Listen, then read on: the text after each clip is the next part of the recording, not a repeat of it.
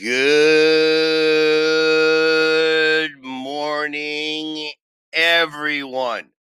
And today is the third day of March 2021. Hoy es 3 de marzo 2021. Y today is Truly English Podcast by Matthew, Season 2, Episode 43. Temporada 2, Episodio 43. And today is Wednesday. Tomorrow is Thursday, and the day after tomorrow is Friday. Today is Wednesday. Yesterday was Tuesday, and the day before yesterday was Monday. Everybody, have a wonderful Wednesday, and do not forget to study. We will start the class today with our normal prepositional combination. And today we're going to use busy with ocupado.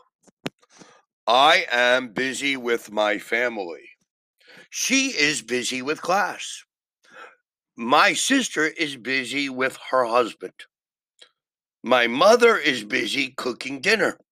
Busy with cooking dinner. Are you busy with your family this weekend? Will you be busy with your husband next weekend? We are busy studying English. Busy with, busy with, busy with. Repeat. Busy with, busy with, busy with. Excellent. Now, give me an example. I am busy with. Excellent. Bravo. I am busy with homework. Excellent example. Very, very good. In today's lesson, we're going to review more prepositions. But today, we're going to review the preposition by. B Y. By. We use by in many expressions to say how we do something. For example, you can say, Send something by post. Contact somebody by phone. Contact somebody by email. Contact somebody by fax. We don't use faxes anymore. Do something by hand. Pay by check. Pay by credit. Pay by cash. Can I pay by credit card? You can contact me by phone. You can contact me by email. You can contact me by text message. But we say pay cash or pay in cash, not pay by cash. We also say by mistake, by accident, and by chance. We hadn't arranged to meet. We met by chance. But we say do something on purpose equals you meant to do it. I didn't do it on purpose. It was an accident. Note that when we say by chance, by check, etc., not by the check or by a check, in these expressions we use by plus a noun without the and without a. In the same way we use by to say how somebody travels by car, by train, by plane, by boat, by ship, by bus, by bike, by helicopter, by road, by rail, by air, by sea, by underground, by horse, by donkey, by foot. There's every way you can travel is by. Joanne usually goes to work by bus. Do you prefer to travel by air or by train? But we say on foot.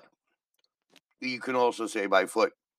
Did you come here by car or on foot? ¿Cómo llegar aquí? Did you come here by car or on foot? I came by car. You cannot use by if you say my car, the train, a taxi, etc. We use by plus a noun without a, the, or my. We say by car, but in my car, by train, but on the train. We use in for cars and taxis.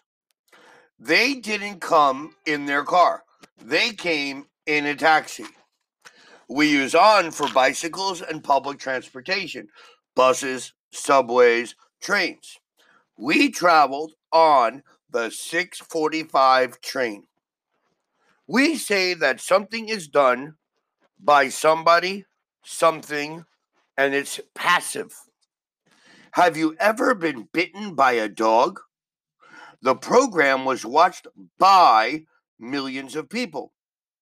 Now, let us compare by and with. The door must been opened with a key, not by a key.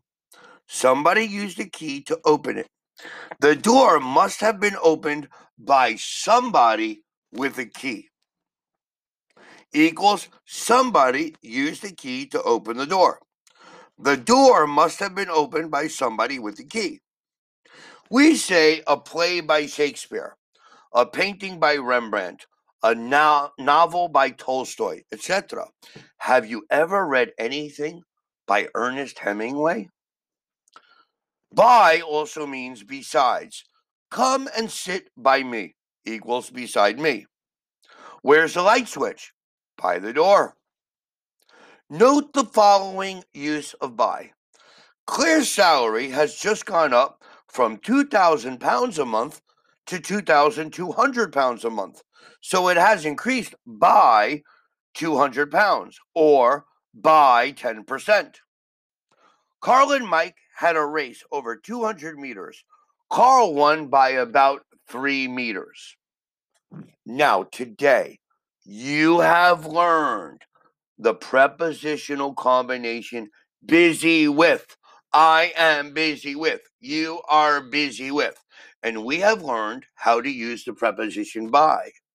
By hand, by credit card, by mistake, by accident, by train, by car, by horse, by rail, by train.